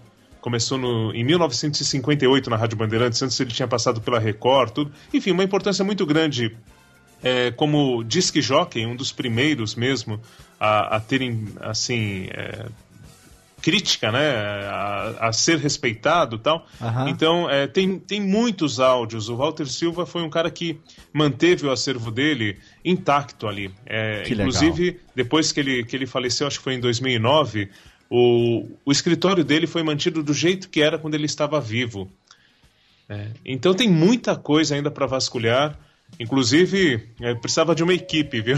Pois é, cara. É, é, essa é a grande dificuldade do cara que faz as coisas, exército de um homem só, né? Você quer fazer mais do que você consegue e aí muita coisa acaba ficando realmente no planejamento. Eu sei muito bem o que, que é isso, vivo isso na pele há muitos anos. Porque é uma coisa é assim, você você compartilhar, essa é a minha grande dificuldade às vezes, né? Você encontrar pessoas que compartilhem da mesma paixão por aquilo que você faz de uma maneira obstinada sem um retorno. Aquilo não, né, a gente faz porque gosta, não dá. Se fosse depender de ganhar alguma coisa com isso, a gente não teria nem começado, né? Então, Como diria Roquete Pinto, com espírito altruísta e elevado. Exatamente. Pinto, em que nos ouçam bem. Exatamente. Está falando do, né? Se tivesse o Laurito Quem não aqui, souber, vai procurar. Vai dá, procurar. Dá uma bugada, né? Que porque, fala. É, dá uma googlada. Porque, olha, eu tenho aqui coisas que eu peguei do, do, do, Peças Raras e tenho no meu acervo aqui na minha pasta Memória do Rádio, agora eu resgatei aqui. Esse áudio que a gente falou do Chico Anísio é o Antologia da Sátira. Né? Isso, é antolo isso antologia da esse sátira. é um material raríssimo da, da negócio, da BASF, é. muito legal. É, esse eu fui atrás também. Na verdade, é, tem esse, tem a história do rock nacional. É, foram alguns especiais feitos pela BASF. E, e aí é, era uma. Estou tentando. É, acho que é Reminiscências o nome da empresa que fazia esse material. E eu fui na empresa, quer dizer, já tinha outro nome e tudo, mas eu busquei o Caminho das Pedras uhum. e consegui né, é, uma cópia desses áudios, o original em fita cassete, e digitalizei. É fascinante a história da sátira. Eu não sei se ainda está no Peças Raras, são coisas que eu ainda. Agora Sim. eu estou retomando o blog, né? Uhum. E aos poucos eu vou recolocar esses áudios, mas esse sem dúvida é um que, que precisa estar lá. Não, e outros dois áudios que eu guardo aqui com muito carinho é um áudio do, do Zé Vasconcelos de 1960 é, é, raríssimo também, muito bacana, e também o, o áudio do San Girardi e o show de rádio, que é fenomenal também. Então eu tenho Você isso... sabe que esse do, do Zé Vasconcelos tem uma curiosidade, olha, é. não sei nem se eu posso falar isso. Não pode falar? Porque, Mas... ah, não, agora vai ter que contar, agora que contou o gol vai ter que contar, hein. Vou entregar, vou entregar. É. É, então, um dia, conversando com um amigo professor também da Unip, que dividia as aulas comigo, o Valdemar Jorge, é. o Dema, popularmente conhecido como Dema, Aí ele chega para mim, não, você tem que ouvir, porque o dois diretores em cena, né, ali da Jovem Pan, tal, colocou um negócio do Zé Vasconcelos, contou uma história. Pra... Aí ele começou a me contar Aham. toda a história. Eu falei, não, peraí, eu conheço isso de algum lugar, né? Olha, sem brincadeira. Do jeito que eu contei, eles contaram. eles só tiraram a minha voz e colocaram lá a do Tuta e a do Newton, Newton Travessa. Travessa. Pra quem não Mas, sabe, olha, foi- doi- pra quem não sabe, dois diretores em cena é um programete que tem na, na Rádio Jovem Pan, na Rádio Jovem Pan AM, né? É, em São Paulo. Agora acho que eles estão indo num- num- numas, num- numas férias aí, em ato, porque eu não tenho ouvido mais. Ou pelo menos no horário que eu costumava ouvir, É, não tá. Eu acho que o Tuta não tá muito bem de saúde mesmo. É. Eu, eu acredito que ele esteja se aposentando. Mas tem Tutinha o- já assumiu. É, mas tem um blog lá. É, seu Tuta também, né? Já, já bastante idoso, Opa. né? Lançou um livro aí há, há, há pouco tempo, contando. Ninguém. Como é que é? Ninguém. Ninguém faz sucesso Ninguém sozinho. faz sucesso né? sozinho. Ninguém faz sucesso sozinho. O livro do seu Tuta. Seu Tuta, pra quem não sabe, é Antônio Augusto Amaral de Carvalho, filho do estádio do Pacaembu. Filho do Paulo Machado de Carvalho, dono da Jovem Pan, e pai do Tutinha, que é o dono da, dono da Jovem Pan, dono da rádio Jovem Pan em, em geral, né? Seu velho, seu Tuta, pai do Tutinha, que é o, o Big Boss do, do- da, da Jovem Pan, do Pânico e tudo mais. E ele tinha um programa lá com, junto com o Newton Travesso, porque os dois é, foram diretores na época da TV Record, tiveram uma carreira profícua como diretores, né? Equipe A da Record. Equipe né? A da. Record, Rádio TV, isso antes dos incêndios, os caras que viveram tudo, toda a época de ouro ali do- dos, dos musicais, né? De é, musicais da época de, de Jovem Guarda, da época de Elis Regina e Simonal, aquela época da- da- dos, dos grandes, dos grandes festivais e tudo, né? Eles têm um Há pro- 50 anos, Ah. direto do túnel do, Do tempo. túnel do A Jovem tempo. Guarda tá completando 50 anos, né? Exatamente. E começou lá. Olha, Roberto precisamos- Carlos, Erasmo e Vanderlei. Imagina um programa de TV com esses três Porra, precisamos- começando a carreira. Precisamos cavar alguém da Jovem Guarda pra gravar com nós aqui, hein, Tiagão? Já pensou? Puta, ia ser demais. Mas olha, completando só a informação, vou botar um link no post pra você aí, ouvinte, que, que tiver interessado. Tem o site do Dois Diretores em Cena, o podcast pra você ouvir lá os episódios, os acervos, né, desses episódios muito legais, aonde o seu Tuta e o Newton Travesso é, compartilhavam as suas reminiscências, bem utilizada a palavra pelo Marcelo, as suas lembranças da época do rádio, da época da televisão e tal. Então vou deixar o link lá pra você ouvir. Agora vamos pro nosso bloco aqui de mais um recadinho e mais uma melódia do Abúdio. O papo tá muito legal, a gente gosta de falar de rádio. Quando a gente começa, a gente não para mais, mas a gente vai pro bloco derradeiro. Vamos ouvir mais uma música do Abude e na volta a gente volta pro bloco final, pro bloco, bloco final. Não saia daí, tá já. Radiofobia. Radiofobia. Radiofobia. Radiofobia. Radiofobia.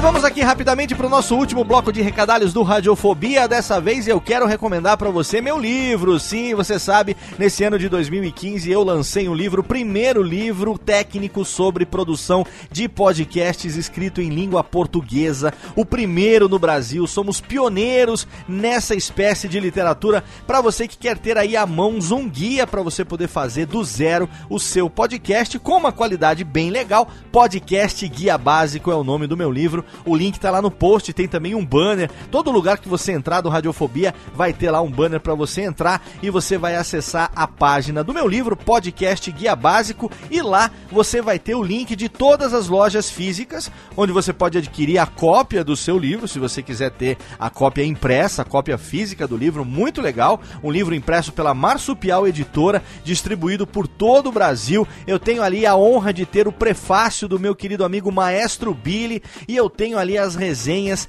de quatro amigos queridos, ninguém menos do que Jovem Nerd e Azagal, meus parceiros, meus clientes, meus irmãos podcastais, além, é claro, do meu querido irmão Luciano Pires e do outro querido brother Gustavo Guanabara. Eles escrevem as resenhas do meu livro, indicam pra você por que, que eles indicam o livro? Eu não sei, eu não sei, mas se eles indicam é porque uma grande porcaria não é, às vezes é uma pequena porcaria, não sei, não sei. Mas você tem lá essas pessoas, meus grandes amigos, recomendando o livro, fazendo a resenha e também fazendo o prefácio. Então você vai entrar lá e você vai ter a relação das lojas que vendem a versão impressa do livro físico. Mas se você gosta dos e-books, tem para você também em todas as plataformas. Você pode adquirir também na loja Kindle da Amazon, você pode adquirir também em várias lojas a sua versão EPUB para o seu Kobo, para o seu reader preferido e se você quiser também tem na iTunes Store lá para você comprar na seção de livros no iBooks para você poder ler no seu dispositivo Apple, no seu iPad, onde você quiser. Então para todos os tipos de leitores tem podcast guia básico disponível para você. É só você entrar lá e você vai saber todos os lugares, todos os formatos onde você pode adquirir o meu livro. Belezinha? Agora vamos voltar aqui porque tem mais música, é claro. A gente vai para a última pedida do meu amigo Marcelo Abud, Lulu Santos e seu Tempos Modernos. Daqui a pouco a gente volta, não saia daí.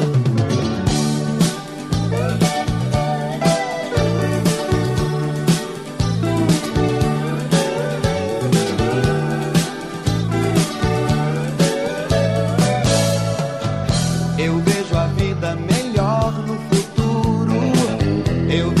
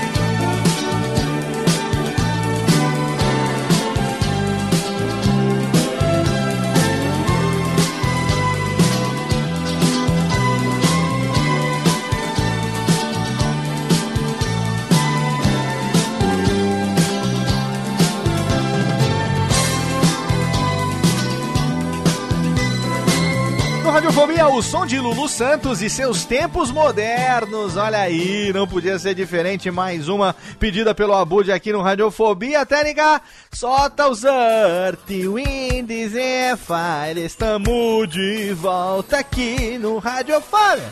Com o Abud falando de high Pra encer One, two, three, let's go Tonight tamo de volta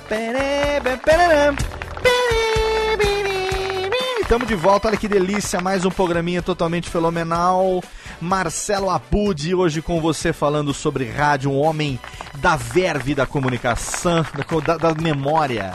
O homem da memória, do fosfato de memorial da, do rádio brasileiro, com seu blog Peças Raras e suas peripécias, ensinando a molecada a fazer rádio. Antes de qualquer coisa, tem uma pergunta para fazer, mas a gente vai no bloco final agora. Tiagão tem pergunta também. Vamos para as conclusões.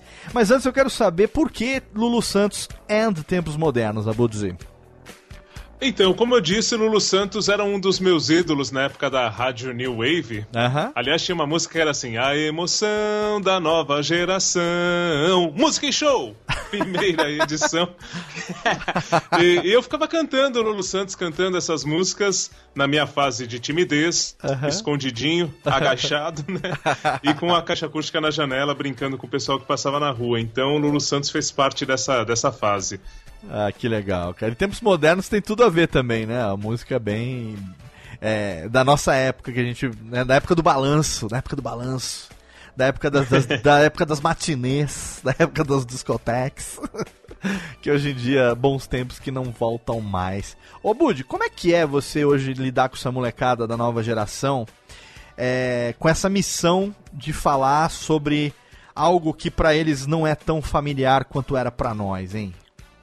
Você sabe que é curioso, né, Léo? Porque a gente se surpreende muito. É, é primeiro porque eu dou aula para muitos netos dessas pessoas. Certo. Então eu já dei aula para o neto do Walter Foster. Olha eu aí. já Que legal. Eu já, já tive contato com a, a neta do maestro Erlon Chaves. Caramba. Que foi responsável por aquela música Já é Hora de Dormir, Sim. junto com o Mário Fanucci. Do Cobertores né? Paraíba. Isso, então às vezes eu tô contando uma história e eles acrescentam, eles dão uma informação de bastidores. Que legal. Então, a gente às vezes é, não tem noção do que é dar aula, né? A gente está falando com jovens, mas que muitas vezes escolheram o curso de rádio e TV, ou de propaganda, ou jornalismo, enfim, algumas áreas nas quais eu já, já estive é, como docente. E, e, eles estão lá muitas vezes por causa dessa origem da família, né? Por causa de pessoas. E eles não conhecem essa história muitas vezes. Que legal. Então, assim, eles sabem que, por exemplo, tal pessoa foi muito importante lá nos anos 50, mas não sabem o porquê. E a gente vai montando esse quebra-cabeça junto. Eles uhum. trazem algumas coisas, às vezes me, me doam até algum material tal. E eu apresento o que eu tenho, né? Uhum. Então é. Por exemplo, do Walter Foster, eu coloquei um, um vídeo, até fiz uma cópia de um vídeo que tinha depoimentos dele falando sobre a era da, da radionovela, que foi um Sim. grande radioator, depois Sim. galã também na TV, né? É, e pra quem não sabe, Ele- ele- o primeiro beijo na televisão brasileira foi dado por Vida Alves e Walter Foster, né? Foi o primeiro beijo transmitido numa numa novela, né? O primeiro beijo que era ao vivo Isso, na época, isso. né? Era a novela, era tudo ao vivo, né? Então foi Isso. o- o primeiro é, beijo. 1951, se não me engano. Vida É, Alves e Walter beijo. Foster, o primeiro Agora, galã. agora, Léo, você. Diga. Você que é um cara bem informado, você e o Thiago, me tirem uma dúvida. Quem Vamos ver sabe? se eu tenho um pensamento correto aqui. Vamos ver, vamos É, ver. O Walter Foster era o diretor da novela que se chamava, por acaso, Sua Vida Me Pertence. Ah, Vida Alves era a mocinha. certo. E aí, o beijo no capítulo final era entre Vida Alves e o diretor Walter Foster. Certo. Será que rolava alguma coisa nos bastidores? Eles negam. Quer Ah, dizer, eles negaram. Eu, eu, eu, eu... A Vida Alves está aí ainda para contar. Então, mas... eu tive o prazer de entrevistar Vida Alves no meu TCC da Rádio Oficina.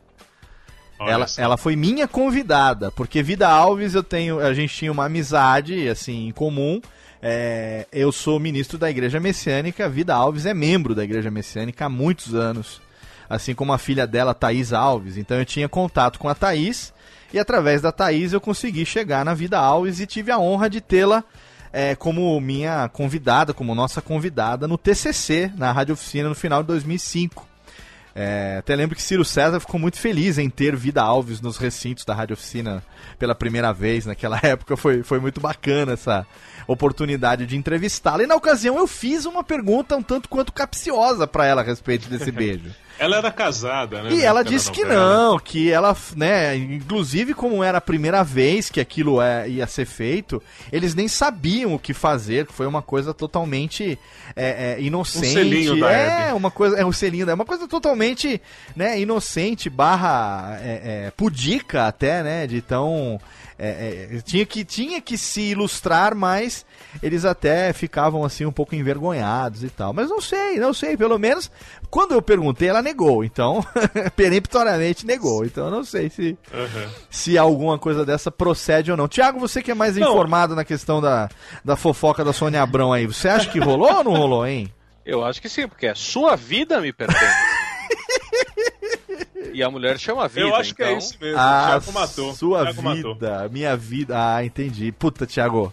Eu acho que rolou de um dos lados apenas. Eu queria foi, ter né? essa É, agilidade Porque mental. ele, como diretor, ele já, já pensou: eu vou dar um jeito de não dar um beijo nessa mulher. Ah. E já que eu sou diretor, eu vou escalar.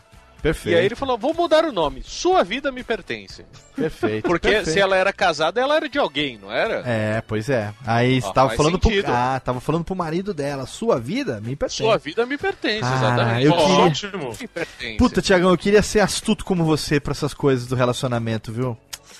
É porque Eu o vou lhe Thiago, ele toma. É? O Thiago toma o quê? O, o Thiago toma o fosfato de memoriol Fos- que o Zé Beto anunciava, né? Eu adorei esse nome que você falou no começo, Léo. Nem sei se você. Sim, fosfato de memorial, é isso mesmo. Ele toma, por isso que ele sabe dessas coisas. Não é só a Sônia Abrão, cara. Olha aí, tá vendo? Só Thiago Fujiwara é um guru dos relacionamentos. Guru dos Meu avô ele relacionamentos. falava. Meu avô falava, Ti, você tem uma boa cabeça. O que estraga são os pensamentos. a cabeça é boa. Ah, aproveita que você tá aí com a palavra, Tiagão, e, engaveta a sua pergunta pro nosso querido Marcelo Abud. Ah, eu vou fazer uma pergunta de, de duas partes. né? A primeira, eu queria saber do Marcelo se nos dias de hoje, com essa modernidade, se ele consome mídias como podcast, eh, videocast, algo do tipo. E uma outra coisa, ele como professor, se ele vê nos alunos essa aspiração de, de ser locutor, se tem o pessoal hoje ele pensa mais nessa parte de esporte, de entretenimento, que tipo de, de locutor ele vê essa geração seguindo no, no futuro? Vamos lá, então. Primeiro, o consumo de mídias. Eu, eu consumo muito mais por curiosidade quando eu encontro alguma coisa que fale pra mim. Na verdade, eh, eu tenho uma certa idade, então radiofobia fala muito pra mim. Isso não é, é confete, isso é sinceridade. Olha aí. Mas eu ouço o Nerdcast, eu ouço o Roda e Avisa. O Roda e Avisa eu gosto bastante, inclusive, que é um podcast, é uma conversa, né, sobre tecnologia e ser humano. Enfim, é, ouço algumas coisas, consumo. é, consumo muito pelo meu filho. Meu filho tem 8 anos, então ele me traz muitas referências. É, na verdade, esses youtubers todos aí dos games e tal. Então eu acabo conhecendo pelo meu filho, eu vejo como ele fica, como ele aprende coisas com essa garotada, né? Então eu admiro bastante. É, tenho alunos que enveredam por esse caminho também. É, mas assim, eu continuo a consumir mais rádio do que qualquer outra mídia. Inclusive dentro de casa eu faço parte dessa estatística que há pouco tempo o Ibope revelou que é, 65% das pessoas em 13 grandes capitais consomem rádio dentro de suas casas. Eu Sim. sou um desses indivíduos. Então, eu continuo a ouvir, gostar de rádio muito. Tem coisas, lógico, a gente vai ter um olhar crítico, isso é natural, mas tem evoluções. é, a gente normalmente vê só o que era bom, né? Ah, era bom, era bom, era bom. Não sou desses. Eu acho que tem coisas boas hoje, melhores do que no passado, e tem muita coisa que se perdeu e que faz parte da, da evolução e a gente vai entendendo no, no decorrer do percurso. Certo. Agora, em relação aos alunos, é curioso que é, eu não vejo assim tanto eles preocupados em serem locutores. Isso acho que, que, é, que é um detalhe que faz diferença. é, eu vejo eles já querendo criar um canal e explodir e dar É, certo pois e é. acham que é fácil, né? Essa é a tendência Essa- realmente, né? É, essa falta de referência, e é isso que a gente acho que procura passar um pouquinho é, pela experiência, fazendo contatos é, e, e oferecendo caminhos para eles, né? Referências mesmo. Sim. Acho que esse que, é- que acaba sendo o nosso papel, um pouco de dar ali um norte para eles é, seguirem ou não, mas conhecerem é, esse, esse passado. Eu valorizo muito contar a história mesmo, mostrar como é que começou o rádio musical, qual que era a diferença da difusora, da Excelsior falando aqui em São Paulo, ou da Aham. Mundial do Rio, ou da Mineira de Belo Horizonte, né, quando o rádio musical começa a falar com o público jovem, tal, para o rádio que se faz hoje. Sim. O que, que existe hoje, que foi criado lá nos anos 80 e que hoje é a cópia exata daquilo, né? Enfim, acho que é isso que, que a gente vai balizando um pouquinho. E como eu falei também, a gente se surpreende, muitos deles, e o rádio esportivo, sim, eu acho que ele fascina muitos meninos ainda. Tem alguns que querem seguir esse caminho, gravam um teste comigo, às vezes na sala de aula, eles gravam lá um teste para uma rádio web que transmite futebol, e, e eu dou maior força nesse sentido, sim. Tem aluno meu criando rádio web, né? Mais de um. Já fui, já fui até voz padrão de uma delas, a Rádio Tim, Olha aí. muito legal. Então eu, eu tô sempre junto. Eles, eles me retornam muito quando obtêm algum êxito, né? Inclusive a Vanessa Mesquita, mas ó, bomba, bomba, bomba, bomba, hein? Bomba! Quem é a Vanessa Mesquita? Quem é a Vanessa Mesquita? Quem é a Vanessa Mesquita? Que ganhou o Big Brother, não é Vanessa Mesquita? Não, Uma não- das últimas edições mais recentes. Eu não vejo Big Brother há uns 13 anos. Pois é. É, eu confesso que eu não vi também, mas eu sabia tudo o que acontecia porque a Vanessa Mesquita foi minha aluna. É. Ela, ela ganhou o Big Brother, rapaz. Olha aí. E ela começou na Transamérica, numa visita que, que eu levei cinco, seis alunos ali. E ela conseguiu um estágio. Ela tinha uma banda de rock e tal na época. Ela conseguiu um estágio na Transamérica, ficou no Transalouca um tempo, tudo. é, nessa visita que, que é, foi a partir da Unip que nós fizemos, né? Então é muito gratificante ver. é, não o fato dela ter ganhado o Big Brother, porque eu também não posso nem avaliar a participação, mas o fato de ver que algumas pessoas enveredaram por esse caminho, seguiram é, e, e, enfim, eu, eu tenho esse, esse retorno, acho que essa é a maior gratificação. Vanessa. Mesquita não é a Morango, não, né? Olha, você sabe que eu vou ficar devendo essa Porque informação. tem uma Eu menina acho que, o Thiago- é uma tal de Morango que era do Big Brother que tá lá no no Transalouca até hoje, há muito tempo já, tipo uns 3, 4 Eu anos. acho que não, acho que não. A Vanessa então é Mesquita, ela é, é uma protetora dos animais. Ah, então é outra eu menina. Aham, muito bem. É, então, ela- não, não, não sei, não sei. Essa eu vou ficar devendo. Nem a mulher da irmã da empregada da minha avó. Essa ela Tá vendo sabe. muito Netflix, né, Silvio? É, eu eu tô vendo, eu tô vendo a série nova agora. É, chama, é, chama Marcos. Marcos. É, a história do goleiro aposentado do Palmeiras, Marcos. Viu? Essa inventei agora, hein? Eu vi em algum lugar. O... Agora você acha, ô Marcelo, que te fazer uma pergunta aqui. É, nesse contato com a, com a molecada e tal, falando sobre novas mídias e tudo mais, você acha que, a- a- apesar da gente ter evoluído nas ferramentas, da gente ter é, evoluído no sentido de diversificado, afinal de contas, a TV continua aí, o rádio continua aí e vão continuar, né? Mas a gente tem também agora as mídias de internet. Você acha que o meio, é, por mais que mude, vai haver sempre uma. uma é, é, como, se, como diria assim, uma continuidade de linguagem? Ou você acha que a linguagem está mudando também? Está mudando, está, mas a essência, que é a emoção, é, é, quando a gente vê um Ricardo Boechat ficar 15 dias fora do ar, aí ele volta, ele abre o coração no É. microfone, não sei se, se o ouvinte acompanhou isso também, mas é, Sim. é bem bacana, né? Que ele contou que passou por um período de depressão, pós-parto. Não, pós-parto não, isso é o Thiago. É, mas enfim, que ele abriu o coração ali e ajudou muita gente que passa pela mesma situação de Sim, ele teve uma crise ele passou. depressiva, né? Grave e tal, né? Aham. Isso, por causa de muito trabalho, por causa da vida, ele teve um apagão. Bom, enfim, tudo Sim. isso humaniza o rádio, né? Entendi, entendi. E, e cada vez mais. Então, assim, a emoção que antes era mais, digamos, roteirizada, mais organizada, hoje ela tá solta aí, ela tá no ar o tempo todo.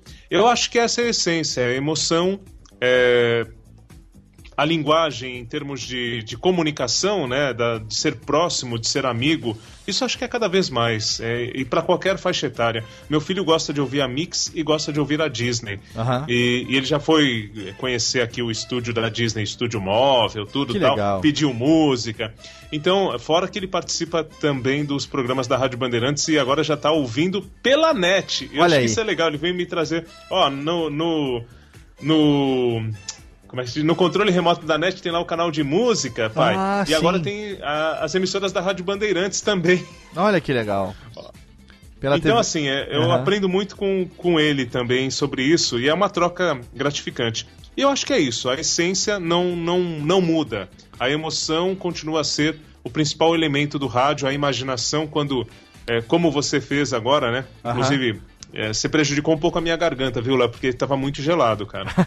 É, Aqui mas enfim. O skin aqui continua É. aqui, sempre disponível. É. Duas pedrinhas de acho que isso é uma aqui. técnica também, é uma técnica, né, pra, Aham. pra tirar coisas do entrevistado. O entrevistado vai ficando mais solto.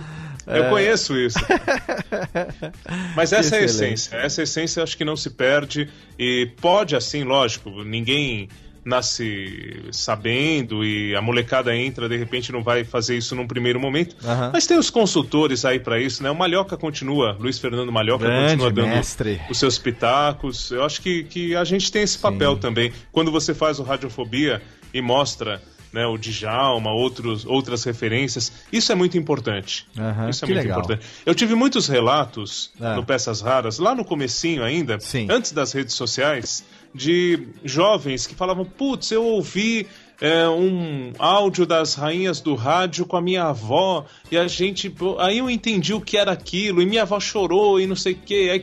Essa coisa, sabe, essa, a nova geração descobrindo o que a avó, o avô curtiam e aproveitando junto esse momento é, é muito gratificante. Muito legal, né? Muito bacana. E é muito bacana ter aqui pessoas como você, Marcelo Abud, que vem compartilhar a sua experiência, a sua paixão por esse veículo chamado rádio, esse veículo tão apaixonante que nos mantém aqui ainda firmes e fortes, ativos, apesar das, das mudanças de mídia, a gente tentando se adaptar, mantendo acesa a chama do rádio. Acho que essa palavra que você falou de emoção, né? De, de amor, é, é realmente aquilo que move aquilo que a gente faz. A gente podia estar fazendo qualquer outra coisa, mas a gente optou, né? Cada um a seu modo, de manter viva a chama desse que foi o nosso grande motivador para as nossas carreiras e que nos uniu e que faz com que nós tivéssemos hoje esse programa fenomenal, hein, Tiago Nes? Nossa, excelente. Delícia. Vamos chamar o Goulart então pra gente encerrar, porque tá terminando, criançada. Ah, É, mas se ficou fenomenal, ninguém chora, não.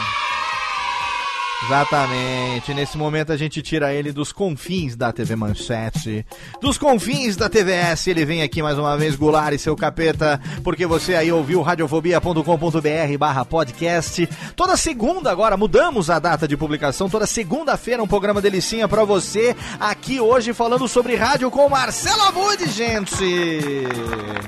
Exatamente, eu tive aqui a presença do papai fresco. Ele que está no momento dessa gravação ainda está aqui com o cu na mão, pra falar a verdade. Ele não vê, ele está gravando de uma maneira improvisada. No que era seu escritório, agora virou o quarto das meninas. E no próximo programa ele estará expulso da sua casa para gravar. Terá que gravar no boteco do seu Zé, tomando uma breja com aquele eco de pinguço atrás dele. Né? É Thiago Fujiwara, ô Japinha. Valeu, Thiaguinhos. Valeu, Léo. Boa noite. É verdade. Quando eu contei pro pessoal que tava esperando duas meninas, É. o pai do amigo meu ele mandou um e-mail falando: Ah, três pra mandar em você. Eu sei como é essa vida. Exatamente. Tá vendo só? O cara que é muito consumidor, quando vira pai, vira fornecedor, Tiagão. Rapaz, é, eu tô já estudando alguma coisa de ou mandar elas pro conservatório, ou comprar uma, uma cartucheira, Fazer comprar um que- monte de pitbull, ainda não sei. Tem, Fazer- uns 15 anos ainda pra pensar como eu vou defender meu patrimônio. Fazer né? que nem aquelas novelas de época da Globo, botar num convento, os 12 anos. É. Na, na verdade, assim, a, única pessoa que É. eu deixaria namorar minhas filhas é o filho do Neymar. Ah, Mas bom, é. eu, eu acho que ainda tem tempo. né? É, ainda falta um tempinho, mas ó, já desejamos aqui pra você que tenham que tenham nascido, como dizem, boa hora e estaremos em breve comemorando com um charuto e uma bela de uma de um copinho com nossos geladinhos aqui, hein, Thiagonense? Exatamente. E que puxem a beleza da mãe, porque Com se certeza. puxar do pai, ferrou. Não, não, não. Tem que puxar a beleza da mãe e o talento do pai para ganhar dinheiro. Ixi, então pai não sou eu, porque eu sou orelha seca.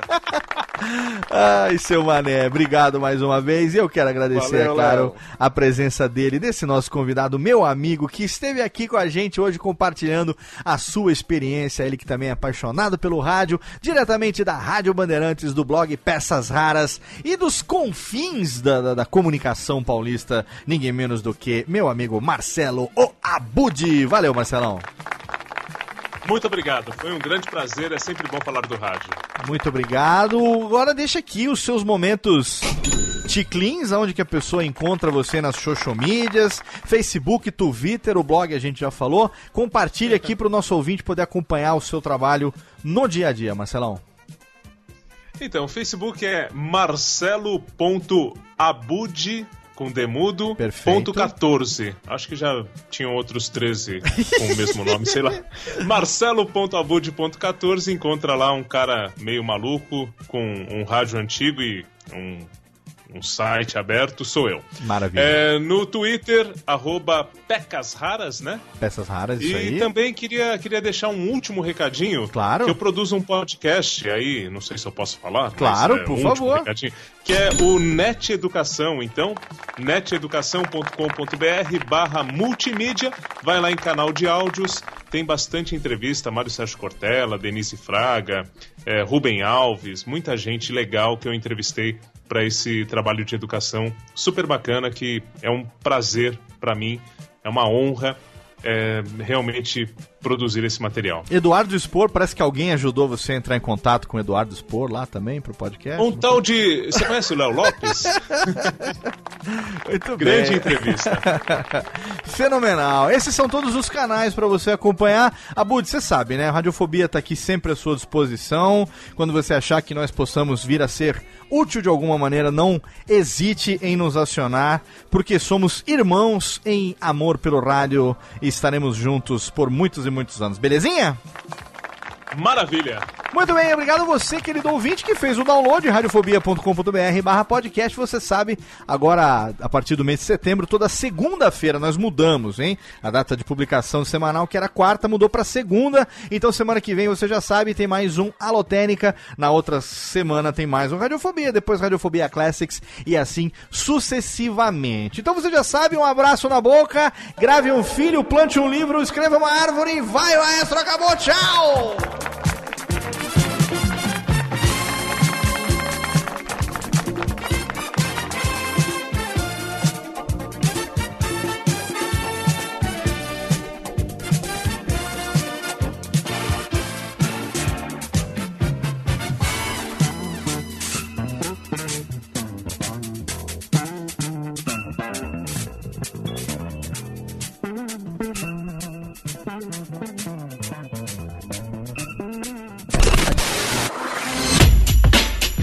Rádio Fobia.